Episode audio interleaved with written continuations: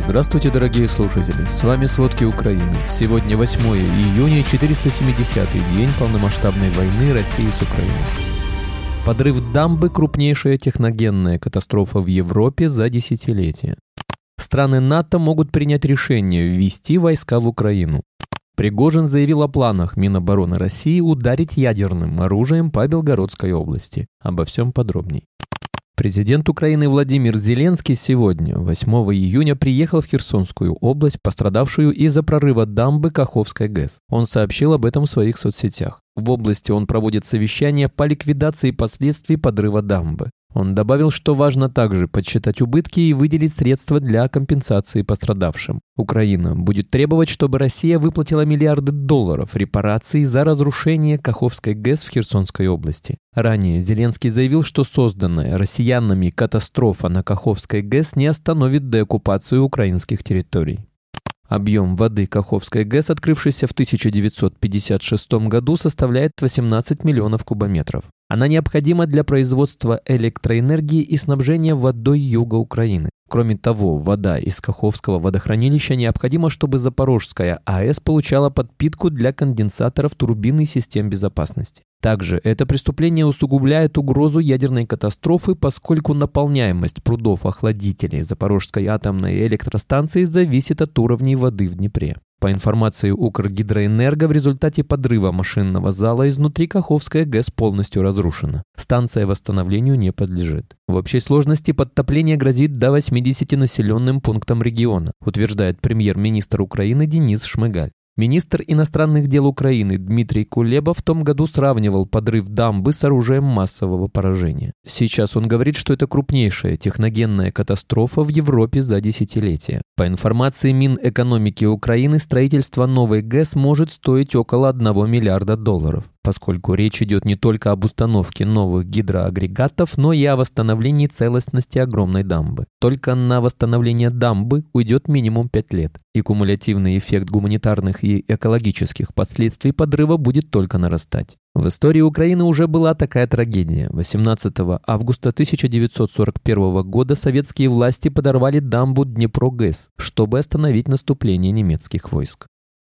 Российские войска не готовы были к последствиям подрыва плотины Каховской ГЭС, поэтому они понесли потери в живой силе, вооружении и военной технике. Об этом сообщили в Генштабе ВСУ. В подразделениях 7-й десантно-штурмовой дивизии и 22-м армейском корпусе России есть травмированные, погибшие и пропавшие без вести. Также в указанных подразделениях потеряно несколько полевых складов с боеприпасами и провизией, автомобильная бронетанковая техника и другое военное имущество. В Белом доме заявили, что за разрушение Каховской ГЭС ответственна Россия. Во временно оккупированном городе Олежке в Херсонской области уже есть первые погибшие в результате подтопления после подрыва Каховской ГЭС. Об этом сообщил мэр города Евгений Рыщук. При этом мэр отметил, что пока не знает, сколько именно погибло людей. Рыщук в комментарии Суспильному уточнил, что по состоянию на данный момент известно о трех погибших. Он также добавил, что ближе к вечеру российские военные начали эвакуировать людей с крыш. Кроме регулярных частей мотострелковых бригад и десантников, россияне уже перебрасывают под Бахмут штурмовые отряды. Также он подчеркнул, что ВСУ не дают россиянам возможности вернуть инициативу в свои руки. Кроме того, по словам Жорина, на бахмутском направлении перебрасывается много подразделений, потому что россияне уже находятся в состоянии определенной истерики. Также сообщалось, что ВСУ продолжают продвигаться на бахмутском направлении. При этом армия России теряет позиции.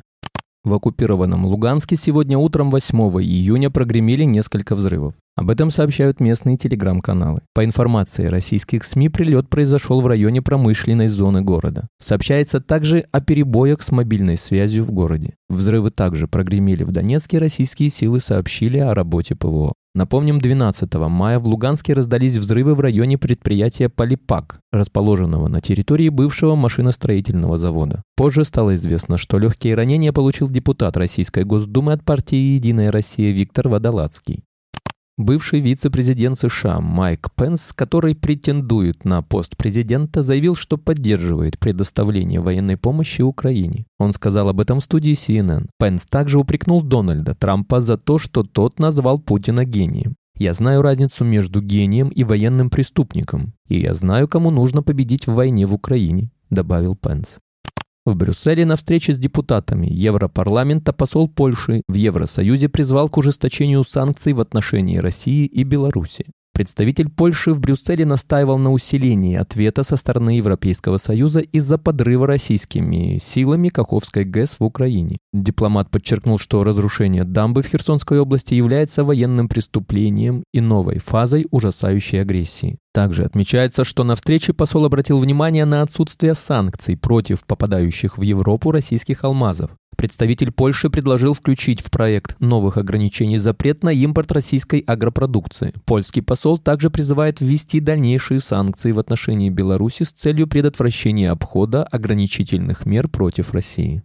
Некоторые страны НАТО могут принять решение ввести войска в Украину, если на летнем саммите Альянса в Вильнюсе Киеву не предоставят реальные гарантии безопасности. Об этом заявил бывший глава НАТО Андрес Расмуссен, сообщает The Guardian. Он подчеркивает, что есть четкая возможность того, что некоторые страны могут принять меры индивидуально. По словам бывшего генсека НАТО, Варшава серьезно рассмотрит возможность создания коалиции желающих, если Украина ничего не получит в Вильнюсе. А для Украины было бы неплохо законно обратиться за такой военной помощью. Также он подчеркнул, что гарантии безопасности должны быть предоставлены в письменном виде и желательно до саммита. Андрес Расмусен является одним из разработчиков проекта гарантий безопасности для Украины, известного как Киевский договор о безопасности.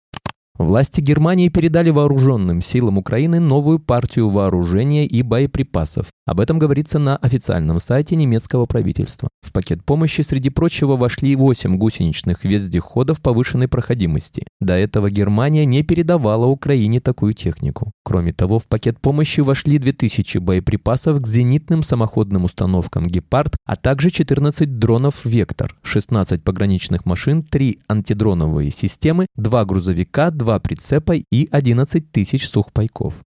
Глава ЧВК «Вагнер» Евгений Пригожин продолжает пикировку с Министерством обороны, обвиняя ведомство в рассмотрении плана нанесения тактического ядерного удара по территории России. По словам Пригожина, ранее предполагавшего уволить министра Сергея Шойгу и начальника генштаба Валерия Герасимова, целью ядерной провокации может стать Белгородская область, которая с мая подвергается атакам диверсантов из Украины. Я боюсь, как бы у них не было паскудной мысли ядерную бомбочку на свою территорию кинуть. И не потому ли мы отступаем в Белгородской области, давая им продвигаться, что по чужой территории кидать страшно, а по своей кинем и покажем, какие мы красавчики, заявил Пригожин. Смысл заявления Пригожина заключается в том, что, заманив силы ВСУ, ударить по ним ядерным тактическим оружием по территории России.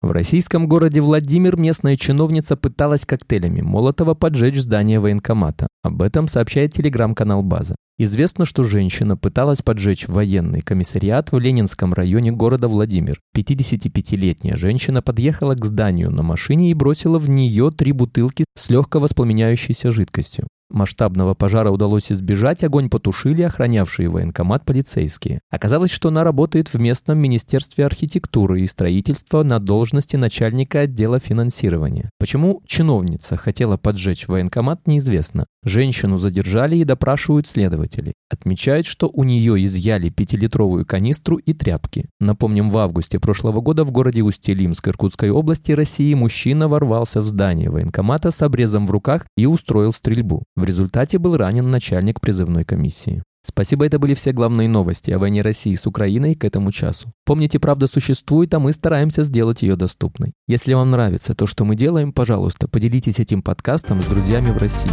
Также, если вы хотели бы помочь нам делать материалы еще более качественными, пожалуйста, оставляйте фидбэк. Это очень важно для нас и для распространения правдивой информации. До встречи.